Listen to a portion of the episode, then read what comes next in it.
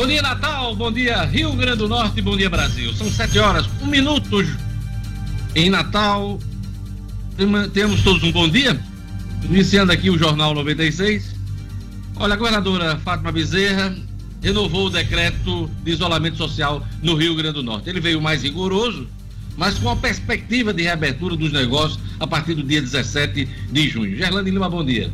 Bom dia, Diógenes, ouvintes, a todos que estão no estúdio, a Marcos Alexandre e a Luciano Kleiber. Isso mesmo, Diógenes. O governo do Rio Grande do Norte renovou o decreto de isolamento social, impôs restrições à circulação de pessoas em vias públicas e excluiu salões de cabeleireiros e barbearias da lista de serviços essenciais que podem funcionar. Essas medidas têm validade até o dia 16 de junho e com essas novas regras, o governo pretende aumentar o índice de isolamento social que, que ontem, ontem não, de hoje até a quarta-feira, de acordo com a Secretaria Estadual de Saúde, estava em 40%.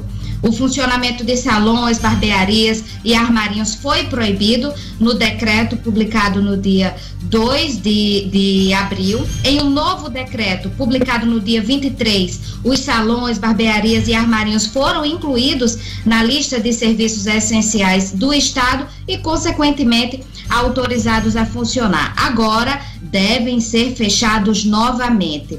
As forças de segurança aqui do Rio Grande do Norte vão realizar ações diárias para fazer cumprir o decreto que foi publicado ontem, Diógenes, e aumenta essas medidas de isolamento social para evitar o contágio da Covid-19. Essas há são restrições, há restrições às praias, a, a, a ocupação de praias, né?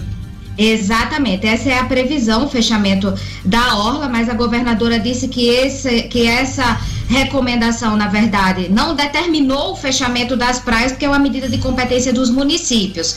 Diz que o governo apoia o fechamento, os agentes de segurança estão à disposição para fazer cumprir as medidas, mas, por outro lado, é permitida a prática de esportes e de exercícios individuais, é o que prevê esse decreto publicado ontem, Diógenes. Olha, o novo decreto recebeu críticas e gera expectativas para o dia 17 de junho. Luciano Kleiber. Bom dia, Diógenes Marcos, Gerlane e a turma toda do estúdio, e principalmente aos nossos ouvintes. Pois é, Diógenes, havia sim uma expectativa muito forte do empresariado potiguar, depois de todos os elogios daquele plano de retomada entregue por eles, de que já começássemos a partir de hoje a colocá-lo em prática. Na realidade, na realidade, aquele plano ele previa a retomada de poucos é, segmentos, além dos que já estão autorizados a funcionar a partir de hoje. Mas criaria exatamente esse marco inicial e o, o, o aquele plano tem uma série de medidas de grande responsabilidade é, na área de biossegurança é, e também muitas ações transversais, como se chama. Então, esse, ele, recebeu vários elogios dos técnicos da CESAP e aí as entidades, Federação Comércio, Associação Vivo Centro, daqui de Natal, Associação dos Empresários do Bairro do Alecrim, é, é, sindicatos de comércio de várias cidades do estado fizeram críticas que esperavam realmente essa retomada de a partir de hoje. E agora cria-se uma expectativa muito grande para o dia 17, que é o primeiro dia fora desse decreto que foi editado ontem, para efetivamente começarmos essa retomada. Daqui a pouquinho a gente detalha um pouco mais isso. Prefeito Álvaro Dias discorda de vários pontos uh, listados essa semana como restrições do governo do estado. Nessa questão das praias, uh, Marcos Alexandre, a, a, o, como é que o prefeito Natal deverá reagir? Bom dia, Diógenes. Bom dia a Gerlane Lima, Luciano Kleber. Bom dia aos nossos ouvintes do Jornal 96. Diógenes, a, a Prefeitura de Natal, né, nas palavras do, do, prefeito, está aberta a contribuir aí com a, com a eficácia do, do decreto, né? O prefeito deu declarações, como você disse essa semana, fazendo inclusive críticas ao governo por enxergar que o governo está querendo passar parte da responsabilidade que tem, né, na hora em que, que, que é, estabelece medidas como essa e que tem que ajudar também na fiscalização e o governo é, se mostra disposto a fazer isso. Na, nessa questão das praias, hoje que você aborda aí, a, a, prefeitura está pensando sim em forma de, de colaborar. né, de colaborar na fiscalização. O prefeito Álvaro Dias entende que realmente não é hora de afrouxar, ele, ele deu essa declaração, não é hora de afrouxar as medidas de isolamento, né, por conta aí de todos os dados que Gerlane principalmente vem noticiando aqui, trazendo os dados de evolução e de contágio da doença, mas é, a Prefeitura de Natal está, está aberta sim a, a, colaborar, nas palavras do prefeito Álvaro Dias. Olha, o Brasil uh, atingiu um novo recorde ontem de mortes, inclusive passando a Itália uh, nessa contabilidade macabra da Covid-19. Foram 1.473 mortes registradas ontem. Inclusive, esse boletim saiu tarde demais da noite. Há uma estratégia, inclusive, do governo de postergar o conhecimento desses números. Vamos atualizá-los agora com Gerlane Lima, os números da Covid no Rio Grande do Norte, Brasil e no mundo. Vamos lá, Gerlane. É isso mesmo, Diógenes. O Brasil superou a Itália em número de mortos por complicações da Covid ontem e com mais um recorde de mortes, acumulou aí 34.021 vidas perdidas durante a pandemia. Nas últimas 24 horas, isso da quarta para quinta-feira, foram 1.473 registros, o maior balanço diário pela terceira vez consecutiva. E com isso, o país fica atrás apenas do Reino Unido e dos Estados Unidos, segundo o balanço mais recente do Ministério da Saúde. Você lembrou bem? Antes, o Ministério da Saúde atualizava esse balanço por volta das 7 horas da noite. E agora, Diógenes, eles divulgam a partir das 10 horas da noite. Na é, época do Mandetta, esses do números Mandetta. nacionais, 5 da tarde. Depois Exatamente. passaram para 18 horas, 19 horas. E agora 10 horas da noite. Foi o, o horário de ontem, né, Gelane? Exato, e eram coletivas diárias quando o Mandetta era o ministro, né? Agora é só o balanço divulgado pelo Ministério da Saúde por volta das 10 horas da noite, pelo menos é o que tem sido divulgado ultimamente, Diógenes. Além do número de mortes, o país tem 614.941 casos confirmados, o resultado que marcou um acréscimo de 5% em relação à quarta-feira, quando o número de pessoas infectadas no Brasil estava em 584.016. E agora são 614.941 casos confirmados no Brasil. Diógenes, aqui no Rio Grande do Norte, os casos confirmados chegaram a 9.282 e a 378 mortes até ontem, de acordo com o balanço da Secretaria Estadual de Saúde. São 134 novos casos e 11 mortes confirmadas nas últimas 24 horas. Destas, três ocorreram nas últimas 24 horas, na realidade. As informações são da Secretaria Estadual de Saúde. Diógenes, a coordenadora de vigilância da CESAP, Alessandra Luquezzi, apresentou os dados ontem na coletiva e ressaltou que as mortes investigadas seguem oscilando, está na média aí de 68 e a maior parte tem sido confirmada. Em relação à ocupação dos leitos críticos aqui no Rio Grande do Norte, ou seja, com respiradores e intensivos das unidades de saúde do estado, é total na região metropolitana, essa ocupação é total na região metropolitana aqui de Natal, Mossoró, na região oeste, Pau dos Ferros, no Alto Oeste. De acordo ainda com a CESAP, a Grande Natal tem 143 leitos, ou seja, 99% ocupados, Mossoró 53 leitos e Pau dos Ferros 5 leitos. A única região com leitos é a do Seridó, com 22, e desses leitos, 16 estão ocupados. Ao todo, no estado, são 594 pessoas internadas 293 em leitos críticos, ou seja, ocupando leitos de UTI e semi-intensivo, e a taxa de isolamento é de 41%, a média que se observa em dias de semana desde abril, de hoje. No mundo, são 6 milhões 708.590 casos confirmados 393.478 óbitos, de acordo com o último balanço, a gente atualiza novamente ainda nesta edição. É, uma coisa que a gente precisa registrar também nesse início de programa foi a confusão ontem no bairro do Alecrim, né? O governo e a Polícia Militar uh, fizeram operação ontem e houve muita confusão. Uh, já um prenúncio desse momento de maior rigor na fiscalização por conta da Covid-19. Então, se, se o que ocorreu ontem no Alecrim for a, a tônica daqui para frente, a gente tem muita confusão pela frente, Luciano Kleiber. É, Diógenes, não deveria, né? Na realidade, na realidade, o que foi feito ontem no Alecrim, na prática, é, já deveria estar sendo feito desde o dia é, 20 de abril, aliás, 20 de maio, quando tinha sido editado o decreto que venceu ontem, né? Porque ele já proibia a abertura de alguns tipos de comércio. A questão é que não havia fiscalização. E ontem, é, como um prenúncio, como você bem disse, foi feita essa fiscalização e, claro, houve uma chiadeira geral. É, inclusive, houve um vídeo que circulou ontem do vereador Cícero Martins dizendo que o camelódromo não tinha nada a ver com a Covid, que tinha a ver com uma, uma vistoria, um laudo de vistoria dos bombeiros. Balela. É, o que aconteceu ontem no Alecrim foi sim já a primeira operação do que o governo do estado está chamando de pacto pela vida no RR. Pois é, vamos esperar que isso não se repita nesses dias de maior rigor depois do decreto da governadora Fátima Bezerra, Luciano Kleber. Olha, daqui a pouquinho a gente traz informações aqui de um jovem de 19 anos que foi morto. Aliás, uma jovem de 19 anos que foi morta com requintes de crueldade na zona oeste de Natal.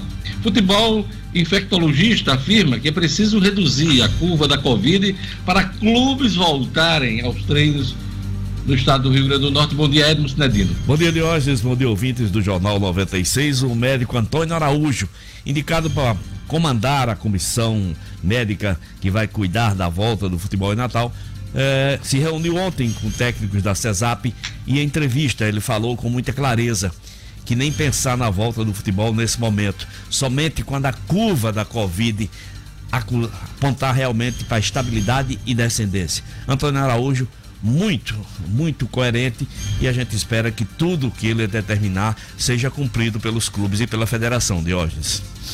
Ainda nessa edição, nós vamos tratar aqui da retirada de ação dos governos contra a União para receber recursos do pacote de ajuda emergencial. Está prometida aí a primeira parcela na próxima semana, dia 9. Vamos falar também do TSE, que autoriza partidos a realizar convenções por videoconferência e também sobre a agonia das companhias aéreas. A Latran admite dispensar aí 700 pilotos e a Gol quer tornar um criar uma jornada flexível por 18 meses para manter o emprego de boa parte de seus funcionários. Então, são assuntos daqui a pouquinho no Jornal 96. Você pode participar do jornal hoje pelo WhatsApp, pelo telefone da rádio, a rádio do ouvinte, o WhatsApp do ouvinte, com Lugo Dias Bom dia, Lugo. Bom dia, Diógenes, ouvintes, colegas do Jornal 96. Uma ótima sexta-feira. Você participa mandando sua mensagem através do 99210 9696. 99210 9696. Também pela nossa central. Você vai ligar 4005 9696. Olha, hoje é dia 5 de junho, dia da ecologia, dia mundial do meio ambiente, dia nacional da reciclagem e dia de São Bonifácio.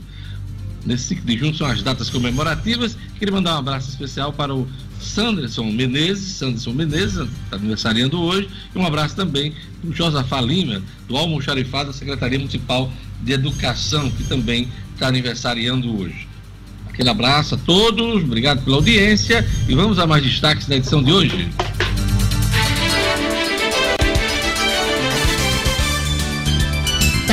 Registra 1.473 óbitos em 24 horas e passa da Itália no número de óbitos. No Rio Grande do Norte, novo decreto recebe críticas e gera expectativas para a abertura do comércio no dia 17 de junho. Decreto retira salões de beleza e armarinhos da lista dos serviços essenciais. Município de São Paulo do Potegi decreta lockdown até o dia 20 de junho. Tribunal Superior Eleitoral autoriza partidos a realizarem convenções por videoconferência. Jovem de 19 anos é assassinada com requinte de crueldade na zona oeste de Natal. E futebol, infectologista afirma que é preciso reduzir a curva da Covid para clubes voltarem aos treinos aqui no Rio Grande do Norte. 7 horas e 15 minutos. Vamos aos destaques dos jornais nesta sexta-feira, dia 5 de junho. O Agora RN traz aqui na sua manchete principal: reabertura da economia só vai acontecer com 30% dos leitos livres, decreta Fátima Bezerra. Destaque do Agora RN. Também é destaque no Agora RN. Polícia Federal faz operação no Rio Grande do Norte contra pornografia infanto-juvenil. Também é destaque no Agora RN, meio ambiente quase metade da água tratada no Rio Grande do Norte se perde na distribuição, diz estudo. São os destaques do Agora RN. E agora vamos para a Tribuna do Norte. A Tribuna traz aqui na sua manchete principal: novo decreto prevê reabertura da economia no Rio Grande do Norte para 17 de junho. O governo federal deve estender auxílio emergencial por mais dois meses. Também destaca a Tribuna do Norte número de casos de infecção pelo novo coronavírus aumenta na periferia de Natal. São os destaques da Tribuna do Norte. Vamos aqui para os destaques dos jornais nacionais. Vamos aqui para o Globo. O Globo diz aqui na sua manchete principal: Brasil passa a Itália e já é o terceiro com mais mortes. Recorde de 1.473 óbitos em 24 horas mais de uma vida perdida por minuto.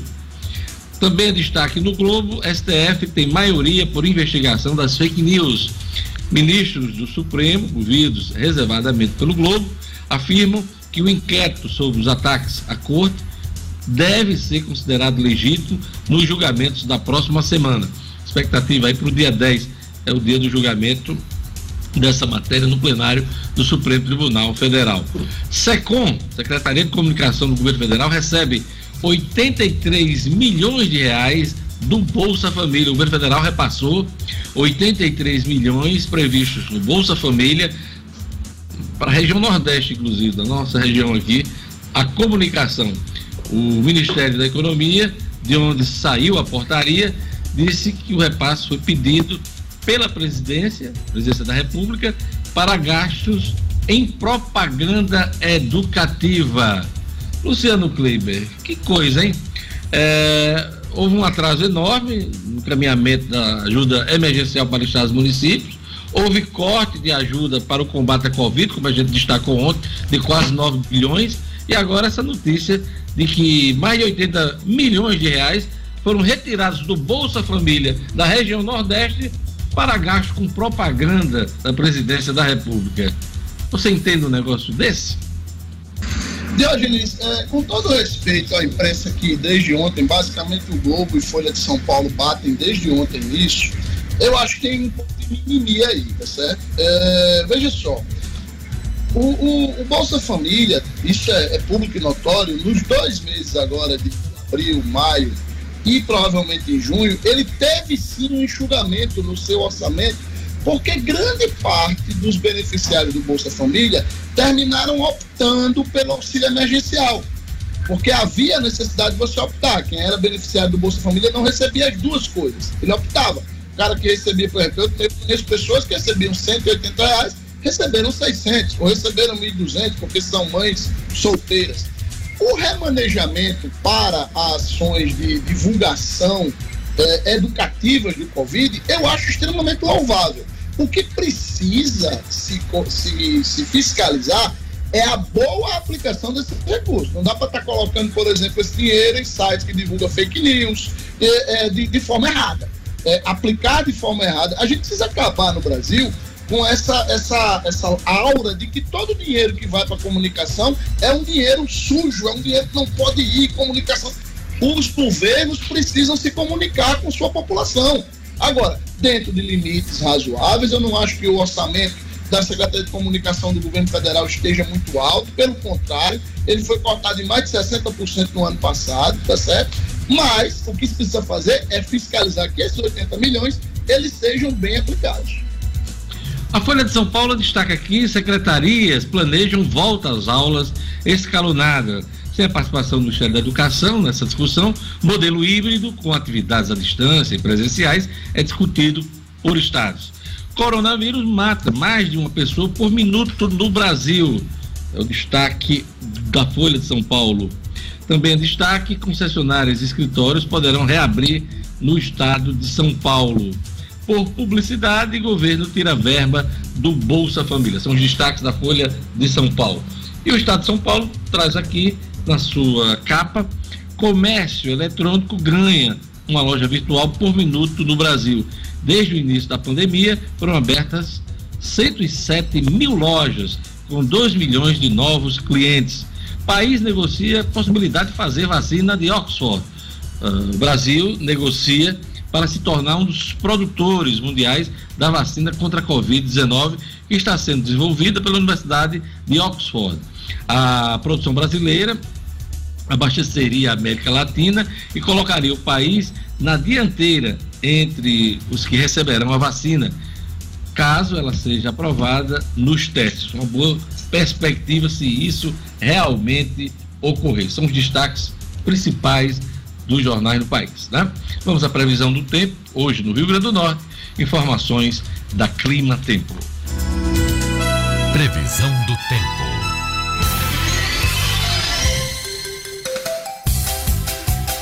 Em Natal, sexta-feira amanheceu com chuva, mas a previsão é de sol, com pancadas de chuva agora pela manhã e diminuição de nuvens à tarde. Mínima de 24 e máxima de 31 graus. Em Currais Novos, a sexta-feira também de sol com aumento de nuvens ao longo do dia. Mínima de 22 e máxima de 33 graus. Em Bento Fernandes, a previsão é de sol entre nuvens. A mínima na madrugada foi de 24 e a máxima fica em 31 graus. Em Mossoró, região oeste, sexta-feira de sol e aumento de nuvens pela manhã. Pancadas de chuva à tarde. À noite o tempo fica aberto. Mínima de 23 e máxima de 34 graus. 7 horas e 22 minutos. Olha, o Viveiro Marina está com a promoção nunca vista em todas as plantas com até 50% de desconto. Pela metade do preço, hein? São vários planos de venda e você pode pagar até em até 10 vezes no cartão de crédito. O Vermarina vende barato porque produz, que é um exemplo, grama esmeralda, a partir de cinco reais um metro quadrado. Loja aberta do Vermarina, com as devidas seguranças, eh, ali na esquina da rua São José, com a Miguel Castro, no bairro de Lagoa Nova. Não compre plantas sem antes fazer o orçamento no Viveiro Marina. Viveiro Marina, a grife do paisagismo, com todas as plantas pela metade do preço. Vamos para a nossa ronda policial. Jovem, 19 anos, é assassinada com requintes de crueldade na zona oeste de Natal. Jackson Damasceno. Polícia com Jackson Damasceno, o da massa. Oferecimento Ótica Ideal. Compre seus óculos escuros ou de grau das melhores marcas em até 10 vezes no cartão. Temos convênios com empresas e associações. Facilitamos seu exame oftalmológico. Ótica Ideal. Nosso ideal é fazer você feliz. Edifício Barão do Rio Branco 5. Telefone 3201 6797. Sigam também nossas redes sociais. Um crime bárbaro, covarde, registrado nesta quinta-feira no bairro Planalto. A jovem Jaine Radja Silva do Nascimento estava desaparecida desde o início do dia e foi encontrada em uma região de dunas, ali no bairro Planalto. De acordo com informações da polícia, ela saiu de casa de manhã, da casa da mãe, e não foi vista mais pela região. Na parte da tarde, a polícia militar foi acionada por moradores que haviam encontrado o cadáver da jovem no alto do morro com sinais bárbaros de tortura. Ainda não se sabe a motivação do crime, quem teria cometido o covarde homicídio. O caso fica nas mãos da Divisão de Homicídios e Proteção à Pessoa, a DHPP.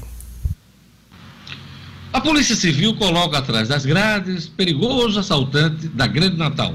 Trabalho bacana do pessoal da Delegacia de Furtos e Roubos, é, realizado nesta quinta-feira, a prisão do Ronaldo Felipe de Andrade Lunardo. Havia contra ele três mandados de prisão. É, por cometimento de roubos. Ele é especialista em assaltos majorados, assaltos de grande valor, de grandes valores. Ele foi localizado no bairro Planalto, na zona oeste de Natal, e durante a abordagem é, apresentou uma documentação falsa, foi preso também por isso. Ainda tinha com ele um revólver de calibre 38 e uma porção de maconha.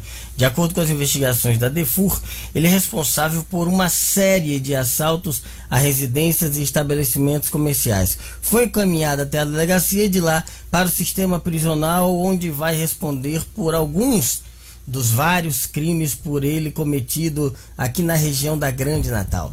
São essas as notícias da sexta-feira. Desejo a todos um ótimo final de semana e voltamos na segunda-feira, se Deus quiser. Jornal 96. 7 horas e 26 minutos. Olha, o decreto da governadora retirou os salões de beleza e armarinhos da lista dos serviços essenciais no Rio Grande do Norte, Gerlândia.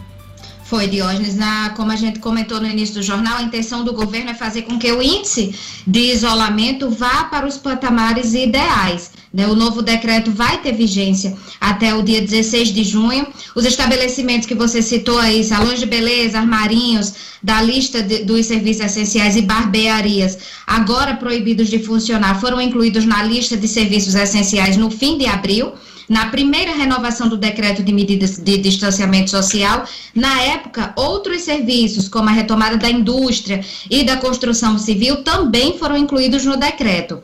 Mas aí o Comitê Científico e Técnico da Secretaria de Estado de Saúde Pública justificou que parte dos serviços já estavam autorizados a funcionarem, mas aí o decreto anterior não deixava explícito. Entretanto, as barbearias e os salões de beleza reabriram sem as recomendações deste comitê. Então, agora a fiscalização vai ser mais rígida, também para saber se esses estabelecimentos estão funcionando. O que muda em relação à fiscalização anterior é que a governadora colocou à disposição dos municípios a Força Estadual de Segurança Pública e a diferença é que agora há uma integração dos municípios com o Estado. Resta saber se tem realmente agente suficiente para fazer essa fiscalização, Diógenes. É recomendada a abordagem o controle de circulação de veículos particulares, o controle na entrada e saída de pessoas de veículos no município e fechamento da, das orlas urbanas o governo disse que não determinou o fechamento das praias, como a gente já comentou aqui,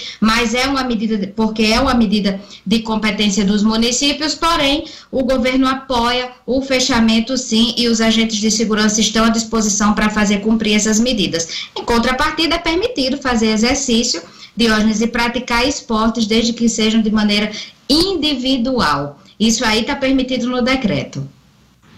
Luciano Kleiber, uh, o novo decreto cria uma expectativa de reabertura do comércio dia 17 de junho. Mas qual é a garantia dada aos empresários? Pois é, a governadora ontem, é, com todo o respeito que eu tenho a ela, ela é, reativou aquele comercial antigo da década de 80 do vídeo cassete. La garantia de né? Com essa garantia que ela deu aí para o comércio, para o setor produtivo da retomada a partir do dia 17 de julho. Porque está tudo nas mãos da governadora e dos prefeitos. Por quê? É, a governadora colocou no decreto como é, condicionantes para que se coloque em prática aquele plano de retomada da atividade econômica, retomada gradual da atividade econômica no Rio Grande do Norte a partir de 17 de junho, que tenhamos um índice de ocupação dos leitos críticos, não só de UTI, leitos críticos, é, de menos de 70%. Ou seja, teríamos que ter mais de 30% vagos desses leitos. Além disso, ela coloca que haja uma desaceleração, é esse o termo que o decreto usa. Desaceleração do índice de transmissibilidade. Só que ela não diz, não dá um parâmetro. Hoje a gente tem, inclusive esse número aqui no Rio Grande do Norte é meio controverso. O Jornal Globo a gente divulgou aqui, seguindo números da PUC, colocou que a gente tinha 408 de índice de transmissibilidade, ou seja, cada doente é, infectava mais quatro pessoas. A secretaria diz que aqui não é isso, é menos de dois, mas o ideal, segundo as autoridades de saúde, é que seja um ou, ou até abaixo de um. A governadora não coloca no decreto esse parâmetro, ela diz apenas que tem que haver uma desaceleração. O fato de hoje dizer que há muitos muitos detalhes a serem cumpridos para que efetivamente se comece no dia 17 essa retomada. Eu, particularmente, acho muito difícil. Torço para que se consiga chegar nesses parâmetros, mas acho difícil. Cidade próxima Natal decretou lockdown, né? Pois é, São Paulo do Potengi, olha, aqui pertinho a nós, decretou lockdown. São Paulo do Potengi, que tem 26 casos né, de, de coronavírus, teve duas mortes, e o prefeito lá, o Naldinho, né, que é o presidente da FEMUNE, né, é o, meu, o presidente da Federação dos Municípios do Rio Grande do Norte, fechou as entradas e saídas da cidade e mandou as pessoas para casa, está fechando tudo, porque diz que lá precisa apertar as coisas. É isso aí. Luciano Kleber tem um, um recado aí para estimular as compras locais. Mais do que nunca a gente tem que valorizar as empresas que são da nossa terra. E é por isso que quando o assunto é a minha saúde, eu sempre procuro a Unifarma, porque ela está presente onde a gente precisa. São mais de 650 lojas espalhadas nos estados do Rio Grande do Norte, Paraíba e Pernambuco, com aquele atendimento personalizado e preço baixo de verdade. Quando precisar de uma farmácia, lembre-se da rede que cuida da saúde do Rio Grande do Norte. Lembre-se da farmácia amiga. Unifarma, uma farmácia amiga, sempre perto de você. Marcos Alexandre, a gente tem um tempinho ainda nesse primeiro bloco. O governo do estado retirou a ação contra a União para receber os recursos federais, esse da ajuda federal, para estados e municípios. Uh, aliás, essa foi uma exigência do governo federal, não é? Exatamente. Dentro do pacote de socorro financeiro aos estados e municípios, né, o, o presidente Jair Bolsonaro né, vetou o ponto que liberava essa exigência dos, dos, dos entes federativos. Né? Então, é, em resumo, nesse ponto, quem tivesse ainda com ação, e 17 entra, estados entraram com ações desse tipo, lá atrás, no início do ano, para suspender o pagamento das dívidas aí com a União, dos estados com a União. O Rio Grande do Norte foi um desse, desses 17 estados. E, e, todos estão retirando aí as ações. O Rio Grande do Norte foi um deles. O procurador-geral Luiz Antônio Marinho confirmou essa informação ontem. Então, é, o Rio Grande do Norte está habilitado a receber esse tão esperado recurso, né, que vai, vai render aí quase 600 milhões para o Rio Grande do Norte. A partir da terça-feira, a expectativa de que esse dinheiro seja liberado. Eu queria mandar um abraço para Denivaldo, ele que é gerente do Cicobi no Portugal Center Mandar um abraço especial para ele e para a esposa dele, né? A médica a doutora Priscila, que vai fazer aniversário no próximo domingo, dia 7. Então, um abraço especial para Denivaldo e também para a esposa dele, a médica a doutora Priscila, que vai fazer aniversário, que faça uma festa muito bacana com a filhinha deles, que, se eu não me engano, está com, tá completando ou já completou um ano de vida. Então, aquele abraço para Denivaldo e doutora Priscila e vai aniversariar no próximo domingo. A gente vai para um rápido intervalo, daqui a pouquinho a gente volta com o Jornal 96.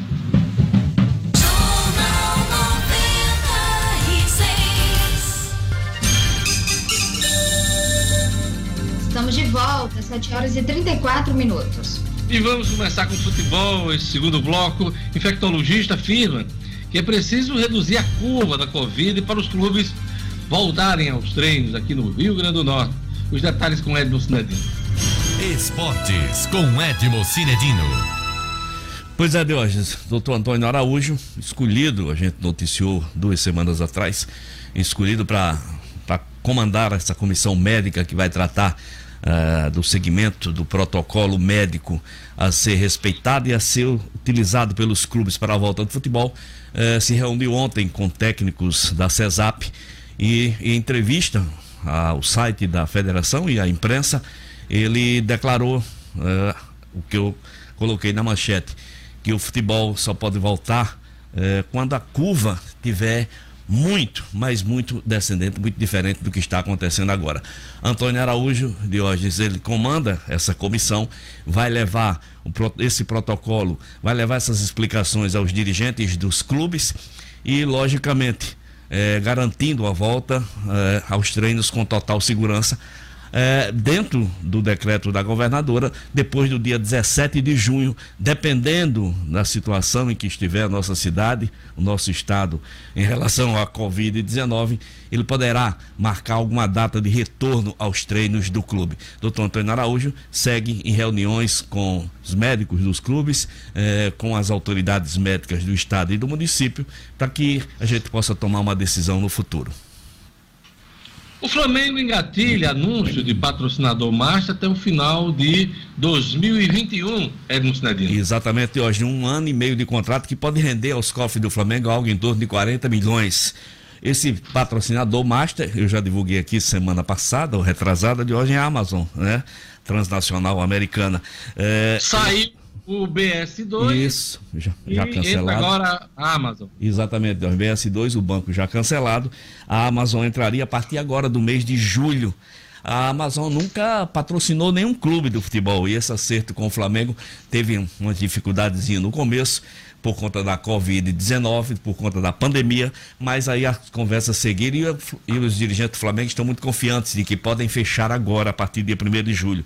Mas dois patrocinadores muito fortes de hoje estão é, querendo parceria com o Flamengo para patrocinar as camisas dos esportes olímpicos e existem outras empresas aí brigando pelos espaços do Flamengo na camisa do futebol.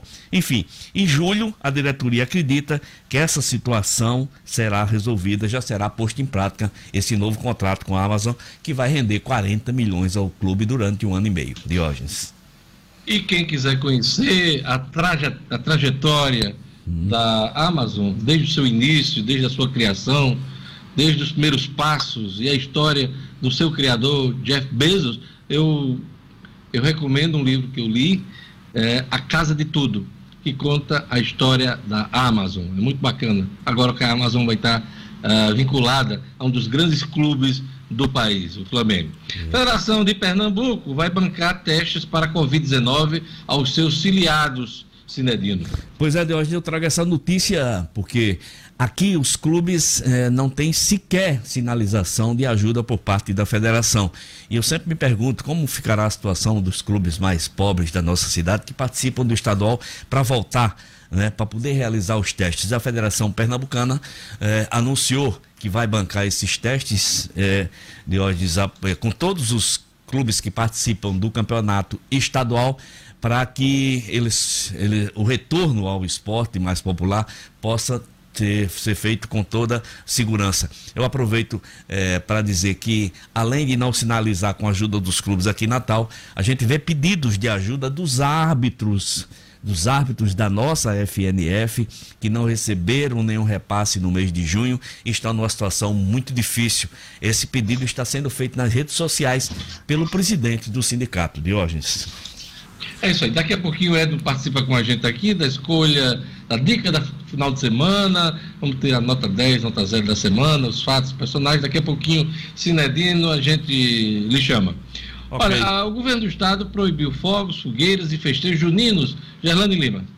É, que não ia ter festa junina, a gente já esperava, né? A surpresa foi para a questão das fogueiras aí que está prevista agora no decreto, Diógenes. O governo proibiu, nesse decreto que foi publicado ontem, a realização de qualquer ato que configure o festejo junino, inclusive aí as fogueiras e fogos de artifício, para diminuir justamente a ocorrência de queimaduras e de síndromes respiratórias nos serviços de saúde públicos e privados. Muitas críticas em relação a esse ato do decreto de proibir as fogueiras, mas faz sentido se for analisar, porque com certeza quem tem problema respiratório, até quem não tem, sabe disso, que as fogueiras muitas vezes prejudicam a saúde é, da pessoa. Não só desse ponto de vista, da fumaça, com certeza prejudica as pessoas alérgicas, né?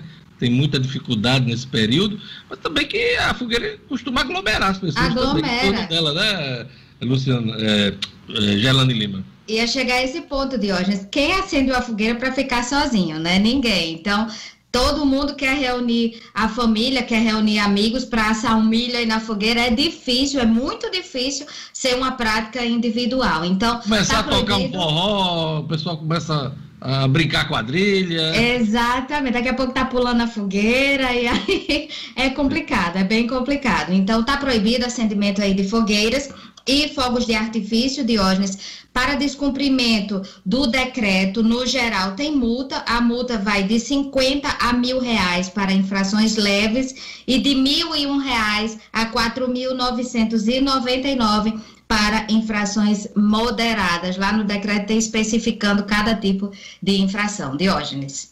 Olha, na agonia das aéreas, Latam demite 700 pilotos e a Gol quer jornada flexível para boa parte de seus funcionários nos próximos 18 meses. Tudo isso para garantir o emprego. Luciano Kleiber. Pois é, Deus, a gente comentou já aqui algumas vezes sobre esse momento de grandes dificuldades que as aéreas estão vivendo no Brasil. Né? Claro, por motivos óbvios, ninguém está voando, está todo mundo sem viajar, os voos estão restritos exatamente àqueles totalmente necessários e as empresas estão aguardando já de algum Só as bruxas estão viajando nesse momento, Luciano Kleber. é Só as bruxas, é verdade. É, infelizmente, né, Dionis? E aí o, as, as aéreas estão aguardando aí uma ajuda estimada em 2 bilhões de reais em crédito meio que a perder de vista do BNDES para cada uma delas, né? Mas isso ainda está meio travado. E aí a Latam hoje, é, ontem, né, anunciou essas demissões aí, foram 700 pilotos né, especificamente pilotos, e está aí fazendo uma negociação com os aeroviários que ficam em terra, né, não, que não voam. A Gol fez uma negociação com o Sindicato dos Aeroviários, é, colocando aí jornadas flexíveis por 18 meses, ou seja, ela só vai colocar as pessoas para trabalhar quando ela efetivamente tiver necessidade. Isso vai fazer com que a, a Gol tenha uma redução estimada aí pelo seu presidente, o Paulo Kaknoff, é, ele estima uma redução de custo da ordem de 30% da Gol, pra, exatamente para tentar fechar o caixa, e deverá preservar o emprego de hoje de 5.200 pessoas. A Azul ainda não anunciou nenhum plano interno, está ainda aguardando os dois. Essa não, essa não vai ter problema, não vai ter crise para ela, né, Luciano Kleber? Por quê, Diógenes? Porque, Porque ela está no azul. Ela está sempre no azul. É Me diga uma coisa, foram quantos pilotos na Latam? 700. É, deixaram pelo menos o piloto automático, não? Eu tô com medo de daqui a pouco demitirem até a caixa preta. que não é preta, né? É, é laranja. laranja. Pois é. é que situação aí das companhias aéreas e já foram lá, não tem dinheiro para o micro e o pequeno, mas Uh, as grandes companhias aéreas já estão com a linha de crédito bastante robusta, garantida aí no BNDES, né, o Luciano Gleiber? São dois bi para cada uma, né, de hoje? Mas é, dois bi. Dois, dois bilhões para é. cada uma. E é um dinheiro meio a perder de vista. Elas, elas estão pleiteando aí 18 meses de carência, viu, Dionis? Um ano e meio. Muito parecido com o que o Banco do Brasil está fazendo com seus correntistas, com seus micro e pequenos demais, É né? demais. É, Batendo é, a porta. A propaganda na televisão é uma beleza, que está é, liberando recursos né, do programa federal para pagamento das folhas. Mas na prática, ninguém tem acesso a essas linhas de crédito. Não só no Banco do Brasil, estou né? citando aqui o Banco do Brasil. Hoje, que é uma das principais instituições. Mas é, você bate na porta do banco, o banco não quer nem saber de microempresário. Agora, para as grandes empresas, aí o exemplo das companhias aéreas, linha de crédito de 2 bilhões de reais. Né?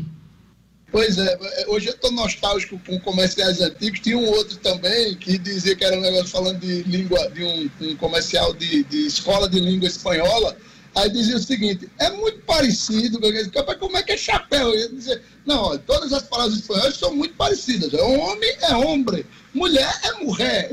Como é que tem chapéu espanhol? Chapéu é sombreiro. Rapaz, é muito parecido. É igualzinho essas linhas aí. Agora, é, Luciano Kleber fica lembrando esses velhos comerciais né, da TV brasileira, acredito eu que seja até da TV brasileira. Aí fica eu e Gerlane aqui voando, né? Sem você saber também, né? não é, oh, Deus, não, não é do nosso tempo, né? Jamais, não lembro nenhum. Aí no YouTube para ver se vê o comercial, Pesquisar, né? verdade.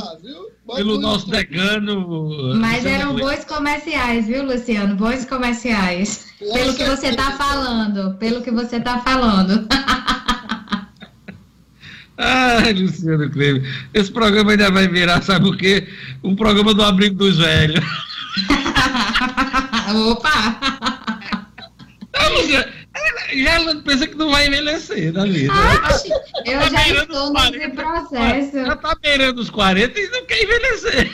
É, eu já estou nesse processo. Com esse isolamento, então, viu, Diógenes? Tá mais pra perto ou pra longe dos 40? Tá perto. Tá perto. Diógenes, Tem quatro anos, quatro anos aí pra frente. Diógenes, você Vamos arredondar pra três. Eu Vai não sei se completar você não. 37, né? 37. Já 37. completou? Não, vou completar. Vou completar no final do ano. É, mas tá perto, tá perto. Gerlane é de novembro, porra. Gerlane é de novembro como eu. Gerlane é de novembro como eu. Diógenes, agora eu não sei se Vai, você vai pra percebeu. 50, que eu tô sabendo. Não, tá senhor. você, Relaxa aí, viu? Deixa eu dizer pra você. Você Os cinquentão aqui sou, sou eu. você, eu não sei se você percebeu que começou a se falar de velhice, de idade. Marcos Alexandre calou-se. Ficou mudo, ficou O, murchinho. impor- o importante é ter o espírito jovem. É, Marcos Alexandre é a cara do Matusalém. Ele já tem, já incorporou o visual do Matusalém. Esse cabelo branco dele pesado. vamos lá, vamos seguir aqui com o Jornal 96. Olha, a- o Tribunal Superior Eleitoral autorizou partidos a realizar, eles realizarem convenções por videoconferência. Essa discussão ocorreu essa semana e o Tribunal Superior Eleitoral bateu o martelo. Me parece, Marcos, que o ministro Luiz Roberto Barroso quer intensificar essas medidas em relação às eleições, até porque o, o, o prazo, né? Os prazos estão correndo e a eleição está se aproximando. Né? É verdade, Diógenes. É, e os prazos estão correndo, inclusive esse da das convenções está se aproximando. Né? Faltam aí 45 dias. Estamos a 45 dias do prazo atualmente estabelecido. Ninguém sabe se vai seguir esse prazo. A partir de 20 de julho está prevista aí a realização das convenções. Entre 20 A, a de grosso, julho. modo, grosso modo, o Congresso tem 30 dias para mudar esse prazo de realização dessas convenções. Exatamente. Porém, com essa, com essa decisão ontem do TSE, né, de liberar as convenções virtuais, eu, se fosse tivesse no lugar de algum dirigente partidário, já começava a me preparar para fazer essas convenções virtuais, porque assim nada impede que o Congresso, por exemplo, mantenha esse prazo das convenções, né, já que não, não, não é permitido, não é não está liberada a, a videoconferência para fazer as convenções, pode se fazer em poucos dias, dá para se organizar. Aliás, com essa liberação do TSE, isso pode ser uma sinalização de que o prazo das convenções vai ser mantido. Isso pode, mesmo, exato. pode fazer essa leitura, né? É exatamente essa leitura que eu estou fazendo hoje, porque é, é, não é tão complexo assim fazer. Hoje tem ferramentas aí que, que permitem, né, que, que pelo menos 100, pe- de 100 pessoas ou até mais possam, possam se reunir virtualmente, né? E não, e não precisa e não precisa estar todo mundo online no mesmo momento, né? Isso, isso. Você E pode o- marcar o- horários para que determinadas pessoas confirmem a sua participação nas eleições. Exatamente. E o, e o Tribunal Superior Eleitoral, inclusive, dá liberdade para os partidos definirem as ferramentas que vão usar. Não tem nenhuma, não tem nenhuma indicação específica de, de alguma ferramenta em si. Né? Pode-se usar, por exemplo, vamos, vamos aqui citar alguns exemplos, ferramentas do Zoom, o próprio Skype, o, o Google, né? o Google Meet.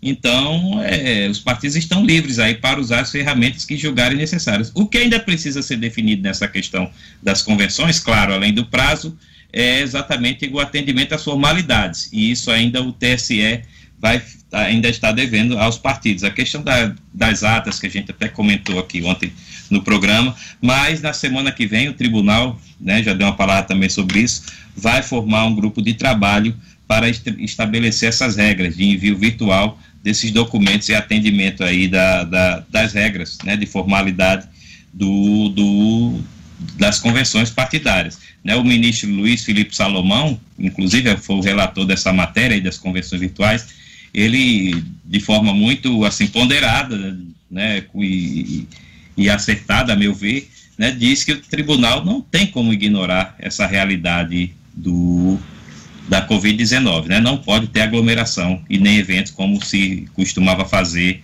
a 2018, por exemplo, que foi a, a último, último calendário eleitoral aqui do país. Antes de Marcos dar dicas sobre o processo e o direito eleitoral, Gerlane Lima, eu queria, você é a única representante feminina aqui da bancada, eu queria que você escolhesse a melhor camiseta deste programa. Né? Eu já tenho a minha escolha aqui, né? Mas eu queria você, olha, cada. cada são caprichando, principalmente tá na, difícil, na sexta-feira, né? Mas se você tivesse que escolher, qual você escolheria para Anderson? Fazer campanha, Gerlane, olha. Vai fazer campanha, né? Olha, eu vou mentir não. Adorei aí, são estilos diferentes, certo? Uhum. Mas a de Luciano Kleiber, é. meu amigo, tá ah, tá chamando. Ela, é, ela quer uma coisa mais formal, é. né? Uma coisa mais. Tá, né? tá. Olha, ele até colocou. Agora. Mas fashion é a de Marcos Alexandre. A né? de Marcos também. A de Marcos tá chamando muita atenção. É um azul também. né? Com a... Rock and roll rock and roll, né?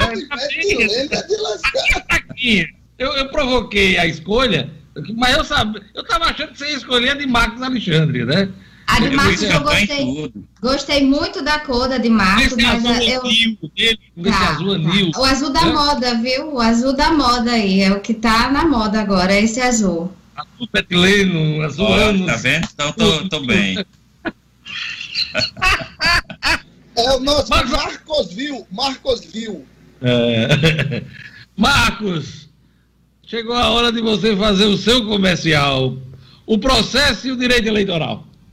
Pois é, Jorge, importante. A gente está falando aí das eleições, né? E o livro aí, O Processo e o Direito Eleitoral, do advogado e escritor Kennedy Diógenes, traz tudo o que há aí de mais atual em matéria de regras eleitorais.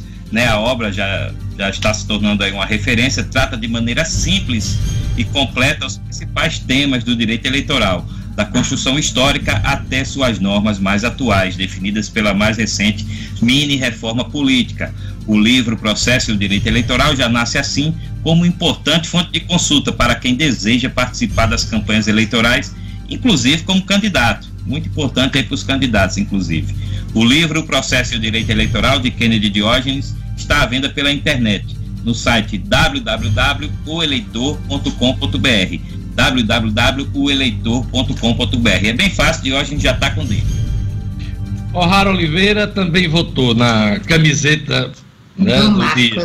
Ela, isso, é, Marquinhos, ela botou assim: gostei Valeu, da, dica, da, Deixa eu dizer como ela disse. Gostei da Di Marquinhos. É, né, gostou da camiseta do Marcos Alexandre. É isso aí. Eu, eu também. Obrigado. Você O'Hara tá chateada comigo. O'Hara tá chateada comigo porque ela me fez um convite. Não, nós não vamos começar ela o fez um não. convite ontem e eu. E eu, eu, e, eu, dei um canto, e, eu dei um canto de carroceria no. no calma, tá calma. Tá convite, foi? Esse convite não, pode. Não foi só pra mim, não. Foi pro grupo todinho, viu? Você viu lá no grupo. Você passa de doido, não. Tá certo. Olha, vamos aqui agora. Tem um ouvinte aqui, é o Eric Nobre, né, Gelane? Está perguntando a dica que eu dei sobre a história de Jeff Bezos, que é o dono da Amazon, a criação da Amazon. É, é muito bacana você acompanhar, porque você vai é, ler esse livro e vai entender como esse negócio foi criado lá em Seattle, nos Estados Unidos. Então, a, o nome do livro é A Casa de Tudo a casa de tudo, onde você encontra tudo para comprar. Né? A Amazon que começou vendendo livros. Né? Ela começou vendendo livros e depois passou a vender tudo. Tudo que, o que consegue vender online. Então, muito bacana e eu recomendo. Então, A Casa de Tudo, esse livro de Jeff Bezos. Você pode até comprar na Amazon. a Amazon tem lá. Olha, vamos chamar a O'Hara Oliveira e na sequência a gente vai ter a dica da semana, nota 10 e nota 0. A Justiça determina prazo de 15 dias para o Rio Grande do Norte voltar a fornecer a cloroquina aqui a pessoas com lúpus. Na verdade, é a hidroxicloroquina. Ah, o nome difícil, é um trava-língua danado. Diga comigo, hidroxicloroquina. Quem explica para a gente é o O'Hara Oliveira? Estúdio Cidadão, com O'Hara Oliveira. Bom dia, equipe. Bom dia a todo mundo acompanhando agora o Jornal 96. Olha só, uma decisão judicial determinou que o Estado do Rio Grande do Norte deve voltar a fornecer, no prazo de até 15 dias, o medicamento hidroxicloroquina de 400 miligramas ou outro medicamento com a mesma composição aos pacientes de lupus eritematoso sistêmico. A decisão, que atende a um pedido de tutela provisória de urgência de natureza antecipada, foi do juiz Bruno Montenegro Ribeiro Dantas, da Terceira Vara da Fazenda Pública de Natal. A ação foi de iniciativa da Associação das Pessoas Acometidas de Lupus Eritematoso Sistêmico do Estado do Rio Grande do Norte. A associação alegou que o Estado tem apresentado omissão na disponibilização do medicamento na rede pública de saúde para distribuição entre os pacientes e pediu concessão de tutela de urgência para obrigar o fornecimento da medicação a todos os seus associados mediante a apresentação da prescrição médica atualizada. O medicamento faz parte da lista de remédios distribuídos pelo Sistema Único de Saúde, mas está em falta na Unicate. A hidroxicloroquina é um remédio usado aí na prevenção e tratamento da malária e, entre outras aplicações, pode ser usada no tratamento de outras doenças, como é o caso do lúpus. Mas o fármaco ganhou aí uma projeção mundial ao ser apontado como possível tratamento para a Covid-19. A eficácia para essa doença ainda não foi confirmada e alguns estudos científicos consideram que a hidroxicloroquina não apresenta resultados positivos no combate ao vírus. Pois bem, o fato é que aqui no estado o site da Unicat informa que o medicamento está indisponível e não há data ainda para a chegada. Pela decisão, o Estado deverá cumprir a determinação no prazo dado, sob pena de bloqueio de bens e eventual fixação de multa. A Procuradoria-Geral do Estado tem um prazo de 30 dias para responder ao pedido inicial a partir da citação. O'Hara Oliveira, para o Jornal 96. Jornal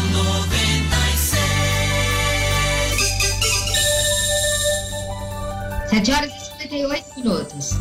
Olha, vamos para o nosso quadro de dicas de, do final de semana, né? Aquilo que a gente acha legal e que recomenda para que você acompanhe no final de semana. Vamos começar com Gerlane Lima. Gerlane, sua dica para o final de semana, qual é a boa do final de semana?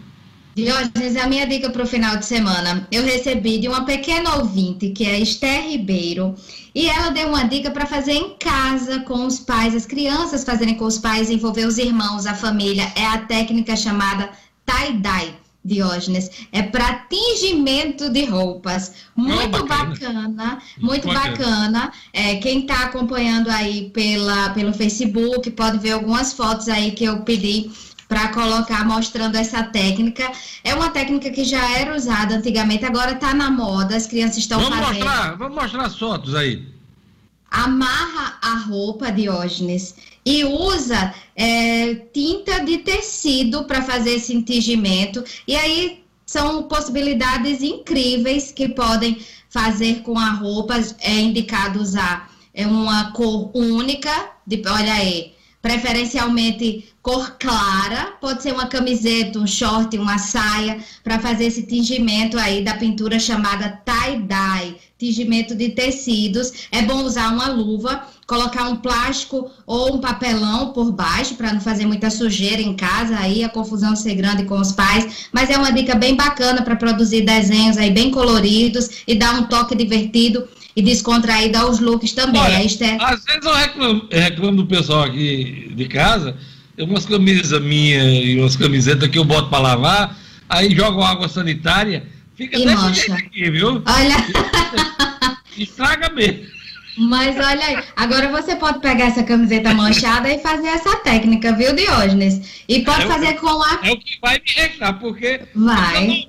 Às vezes aí bota para lavar, aí vem todas, né, desbotadas. Junta aí a Luísa, Daniel, Angelina para fazer essa técnica. As são baratinhas, então não tem problema não. É, mas... tem um perigo danado. Ó, e pode fazer com a máscara também, viu? Para personalizar a máscara, a camiseta. Fica bem bacana, Diógenes. Uma dica aí para as crianças e para os pais. Palmas para a Gerlane hoje até imagem, né? dela, mas é isso, você está evoluindo, viu? Olha aí, vamos chegar lá, vamos chegar lá os números da Covid. Vamos lá. Vamos agora com a camisa mais bonita escolhida por Gerlane Lima, né? Luciano Kleiber, né? Luciano, sua dica no final de semana, essa, é, essa, essa camisa mais formal, né? De gola. Veio da Quinta Avenida essa, viu, Diógenes? Quinta, Quinta Avenida. Quinta já tá estampada aí, é, já tá estampada aí. Né? Foi você que trouxe, Marcos Alexandre, de presente. Não, eu mim. não, nunca tive o prazer de passar por lá. Vamos lá, chega lá. Minha, minha dica de hoje, de final de semana, vai para um seriado brasileiro de autoria do grande Fábio Porchat, eu acho um dos grandes comediantes da atualidade, é, chamada Homens, com uma interrogação.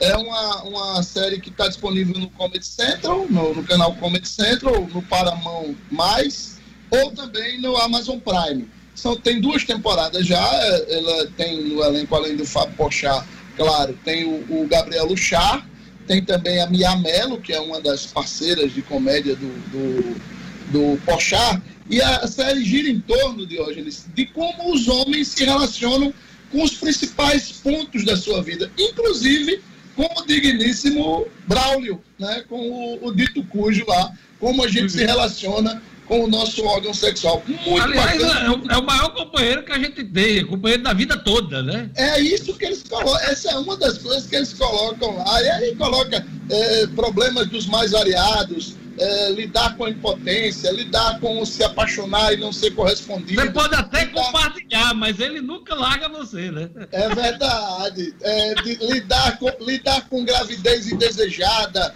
lidar com filhos, com fim de relacionamento, com morar sozinho. Muito bacana, eu recomendo. Homens, como interrogação, tem duas temporadas já disponíveis, vale a pena. É isso aí. Olha, a minha, a minha dica para o final de semana é de uma série documentário muito bacana uh, que eu assisti essa semana e recomendo. É a série documentário Crimes Sexuais e Cadeia, a história de Jeffrey Epstein. Esse cara, milionário nos Estados Unidos, se relacionou com o poder, com Hollywood, e ele, durante a vida inteira dele, só cometeu crimes, né? Principalmente o tráfico de crianças, adolescentes, inclusive mandando meninas de 14, 13 anos para, a, para experiências sexuais. Então, Jeffrey Epstein, Poder e Perversão, série documental dirigida por Liza Bryan, muito bacana, recomendo. Inclusive, ele foi vizinho de Donald Trump nos Estados Unidos, é, na Flórida. E também é, levava nos aviões dele o Bill Clinton, e outros artistas de Hollywood, ah, esportistas. Vale a pena ver. Esse camarada, ele tentou escapar, claro, com todo o poder que ele tinha da prisão, mas acabou se suicidando em 2019, depois que viu que não tinha mais jeito eh, para escapar do julgamento que levaria à prisão, 45 anos. Na idade que ele já tinha, seria prisão perpétua. Então, muito bacana, é uma história é, difícil, uma história dura, mas é a minha dica para o final de semana. A série documentário Jeffrey Epstein, Poder e Perversão. Você encontra na Netflix. Marcos Alexandre. Deus, antes de Marcos Alexandre, só uma informação, um comentário aí sobre a história do, do, do Jeffrey, né? Ele se suicidou, como você disse, mas não sem antes transferir toda a sua fortuna para o nome do irmão. Isso, isso. E há, e há, claro, há até uma suspeita de que ele foi assassinado, porque isso. ele era um camarada que ele gravava todas as a, nas casas dele, na ilha dele, que inclusive teve a presença de Bill Clinton, ele, ele gravava tudo o que acontecia lá. Então ele tinha um arquivo de coisas comprometedoras. Então, apesar dele, dele ter aparecido na cela né, com sinais de suicídio, há, uma suspeita muito grande de que ele foi assassinado. Até hoje, as vítimas dele não recebeu indenização pelos malfeitos dele. Uh, é, muito, é muito interessante a história. Quem puder assistir. Marcos Alexandre.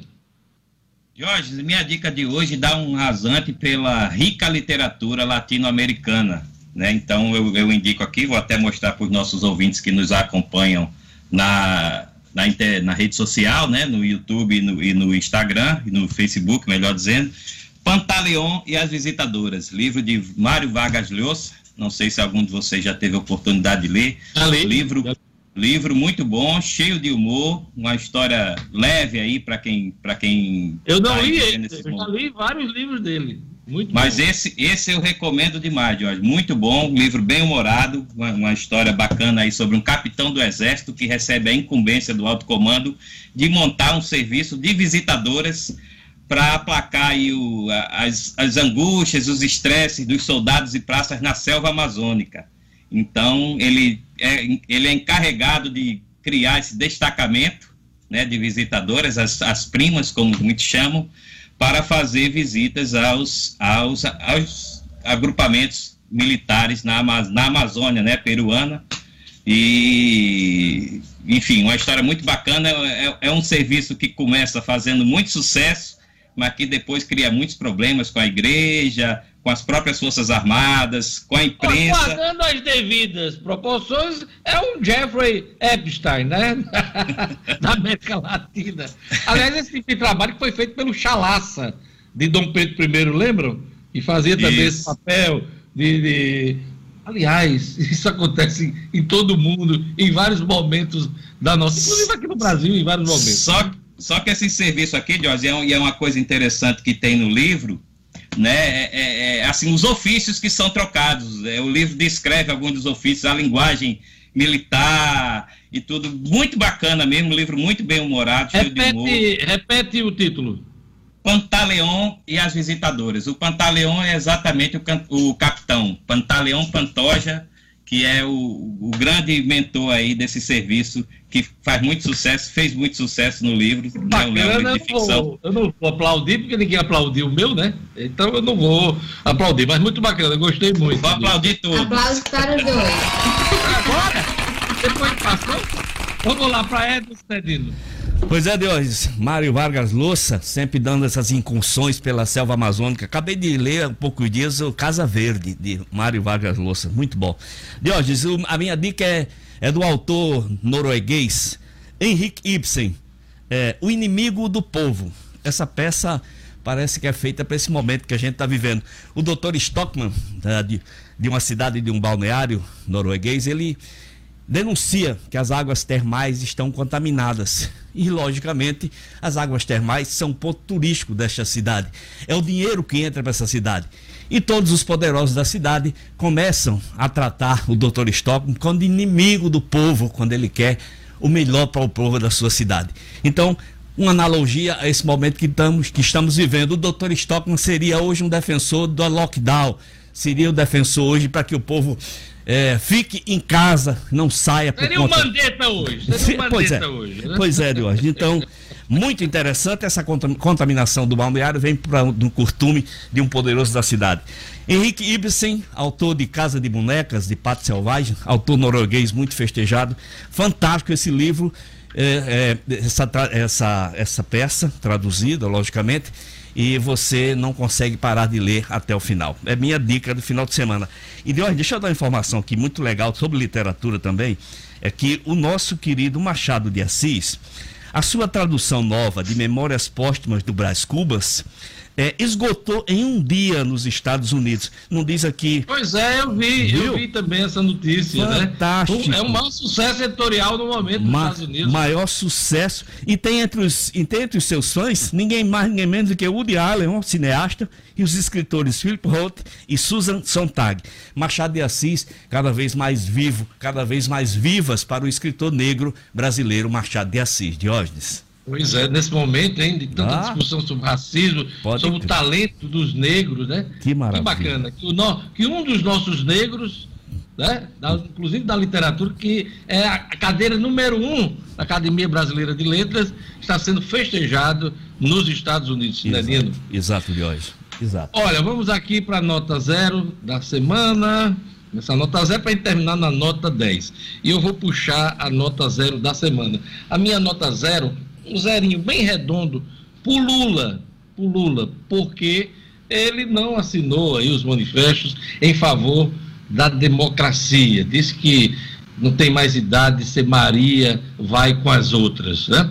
mais uma vez, se mantendo naquela postura. Se não é do PT, se não é num parte dele, ele, é, ele questiona os democratas que se juntam. Então, o meu zero, bem redondo essa semana, é para Luiz Inácio Lula da Silva.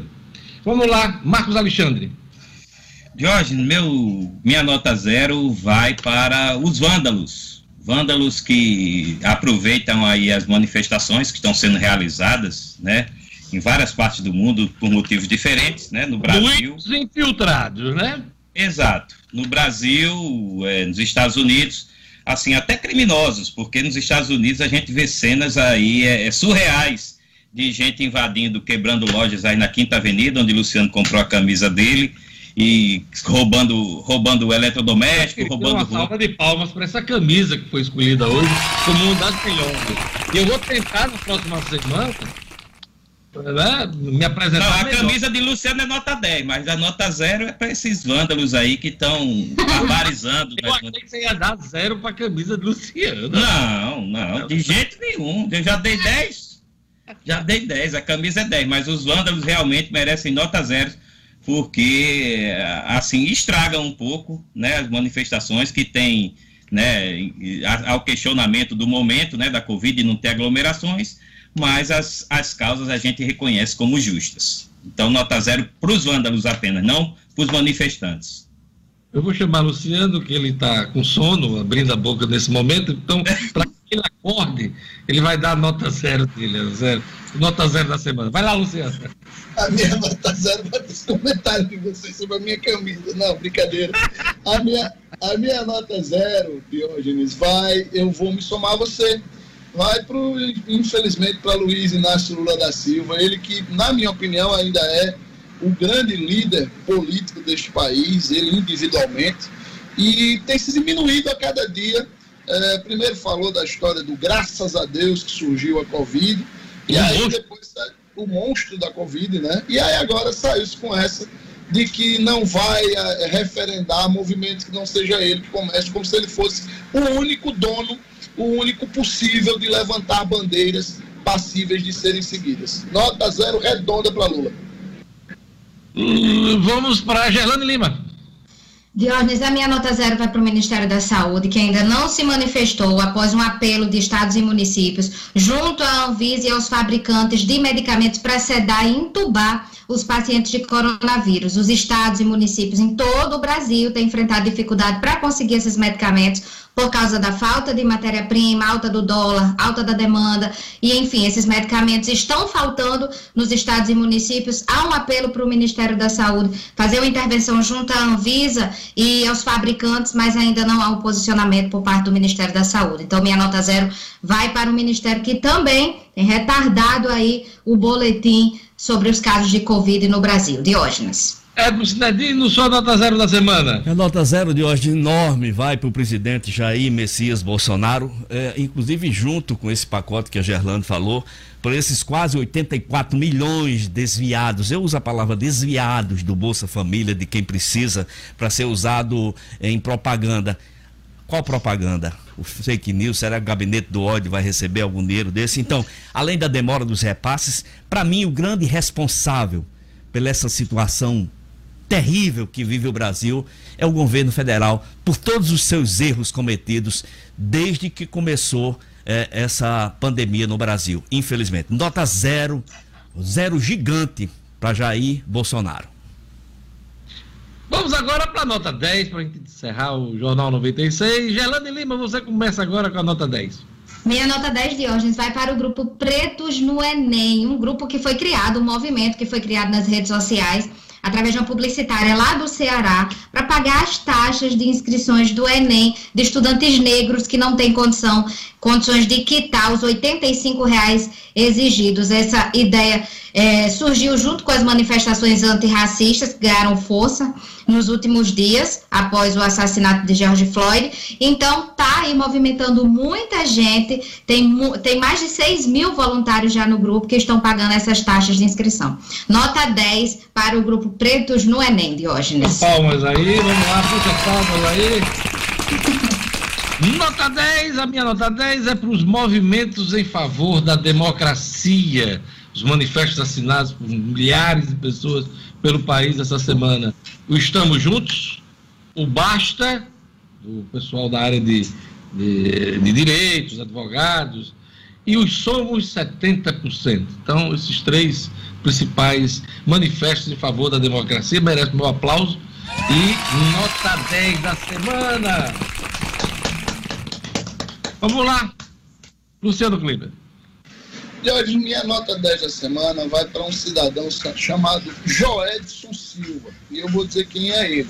Joedson é um saxofonista que tem percorrido é, a cidade, e aí hospitais, abrigos, e inclusive condomínios, aonde ele se posta na frente dos condomínios, geralmente na tarde do sábado, na tarde do domingo, e começa a tocar seus sax ali por 10, 15 minutos levando um pouco de alegria, um pouco de leveza para as pessoas nesse momento de pandemia. Ele esteve aqui na frente do nosso condomínio no sábado passado, no início da tarde, ficou ali parado na marginal da BR durante uns 15 minutos tocando seus sax e todos, todas as pessoas aqui do condomínio foram às janelas e aplaudiram o trabalho dele. Ele que tem um Instagram, é o Joel, Joedson com Demudo Silva Sax, e ele também, por esse Instagram, ele recebe ajuda financeira de quem quiser estimular a sua arte. Um trabalho muito bacana do Joedson, que para mim merece a nota 10 da semana. Muito bacana. Esse aí merece 10. 10. Edson Medeiros, sua nota 10 da semana. Minha nota 10 de hoje, trazendo para o futebol, minha nota 10 vai para o doutor Antônio Araújo, por sua serenidade, por sua sabedoria, pelos cuidados que ele vem tomando nas suas falas, nas suas entrevistas, sempre fazendo questão de preservar a, a, a, saúde de todos, dos atletas profissionais, enfim, de todos os envolvidos. Então, minha nota 10, doutor Antônio Araújo, chefe da comissão médica que trata da volta do futebol no nosso estado. Antônio Araújo é um dos principais infectologistas, especialistas em infecções do nosso estado. Já foi diretor, inclusive, do Giseu da Trigueiro, né? Exato. Já foi diretor da unidade de referência em infectologia aqui no estado do Rio Grande do Norte. Exatamente. É, merecido reconhecimento, merecido aplauso. Vamos lá. Por último, ele, o nosso decano, Celso de Mello, do Jornal 96. o nosso querido Matusalém, né? Tá cada vez mais assumindo a idade, a idade dele. Marcos Alexandre. Nota zero para esse seu comentário do Matusalém. É? Agora, nota zero. Notícia, eu sou apenas. Mas minha nota 10, Jorge, eu deveria, assim, já que você falou em Celso de Mello, eu deveria até alegar suspeição para dar essa nota 10, mas não vou fazer. Né? Inclusive, peço licença aqui aos ouvintes para legislar um pouco em causa própria, né? E, e advogar em causa própria, vamos dizer assim, para ficar na linguagem jurídica né? É, eu vou dar nota 10 para o Jornal 96, que é agora um rapaz, um maior de idade, de 18 anos, completou ontem. Né? Eu tenho muito orgulho de fazer parte do Jornal 96 em todo esse tempo, alguma parte dele aqui na bancada e em todo o tempo como ouvinte também. Então, é, é, o Jornal 96 completou ontem 18 anos, é um programa de reconhecido sucesso, graças a Deus, né, pela, pela competência de Diógenes, de Luciano, de Gelane, de todos os participantes, muitos amigos que fizeram parte aí dessa história ao longo desse tempo, é, de Edmo também, claro, o Rara, que é a nossa produtora, Kleber, enfim, todo mundo que participa do Jornal 96 ou já participou durante um tempo e construiu esse sucesso aqui na, na, na nossa rádio e na nossa imprensa aqui do Rio Grande do Norte. No momento que o jornalismo é tão questionado, assim, é, de forma deturpada, né, que questionamento pode haver sempre né? Toda atividade humana pode ser questionada. Mas, assim, muitas vezes isso acontece de forma deturpada. Então, o Jornal 96, para mim, é um case de sucesso no nosso jornalismo. Então, minha nota 10 vai para o Jornal 96. Eu vou pedir, mais 30 minutos uh, ao padre Francisco Fernandes para que Marcos Alexandre conte a história do Jornal 96. Obrigado, Marcos. E... O padre vai entender. Perdão, padre. Diógenes, deixa, deixa eu tomar um, um segundinho só para me, me, me, somar isso aí que o Marcos disse, tudo isso, assim, embaixo de tudo que ele falou, e também para dividir com vocês, com os ouvintes, um momento que eu tenho certeza que Marcos lembra muito bem também, e que me marcou bastante no início do Jornal 96, no início mesmo, quando você nos convidou e eu sou grato até hoje por esse convite. Você nos convidou para a gente fazer o programa e eu e Marcos já éramos, graças a Deus, muito amigos. E a gente conversou juntos na redação do Diário Natal. Caramba, como é que a gente vai fazer isso? A gente nunca tinha feito rádio. Estávamos muito nervosos, tão nervosos que a gente no início, nas, na primeira semana, acho que nas primeiras semanas, a gente gravava o comentário na véspera. A gente trabalhava no Diário Natal, que fica em frente aonde é a 96 ainda hoje. A gente atravessava a rua no meio da tarde, íamos conversando sobre os nossos comentários e encontrávamos lá com o grande César Câmara, que trabalhou no 96, e ele era que gravava os nossos comentários. Ele e Bill Boy, que está até hoje, gravava os nossos comentários, editava, deixava bonitinho para ir ao ar no dia seguinte, e aí só depois a gente começou a fazer ao vivo. Isso me marcou bastante, porque foi aquela história do primeiro passo no rádio jornalismo, que depois eu virei fã e sou fã até hoje. É isso aí, muito bacana é, lembrar, lembrar esses momentos, né? E, e agradecer a minha a participação de vocês, principalmente que estão hoje aqui no Jornal 96, mas também a todos né, que colaboraram ao longo dos 18 anos. Né? Foram vários profissionais, vários jornalistas, gente inclusive de muito talento, inclusive hoje né, coordenam é, empresas, é, coordenam é, programas, enfim. É muito bacana. O Jornal 96 também foi uma escola para vários profissionais. Isso me orgulha muito me orgulha muito. São 18 anos de uma longa trajetória. Eu nunca fiz uma coisa por tanto tempo como é o Jornal 96. Então, agradeço demais a lembrança. Não, vem só, uma, mais... só uma última lembrança assim, honrosa. Mais 30 minutinhos só, só 30 minutinhos, vamos lá. Não, vai ser só, só dois segundos. Uma lembrança a Jorge Luiz, nosso companheiro aqui no Jornal 96 durante muito Jorge tempo. Luiz. Eu sou primeiro. Não está mais conosco, mas passou boa parte dessa história aí com a gente. Pois é, tivemos é, o Bebê Soares, né? O, como é o nome? O Beri. Soares. Beri, Jean Fernandes. Hoje é, temos o Lugo Dias. O, o Lugo, enfim, essa turma bacana. Parabéns, Lugo, também, você. Parabéns para nós, Diógenes e toda a equipe. Quantos anos fazendo? Desses 18, eu estou a metade, nove anos. Olha é isso aí, bacana.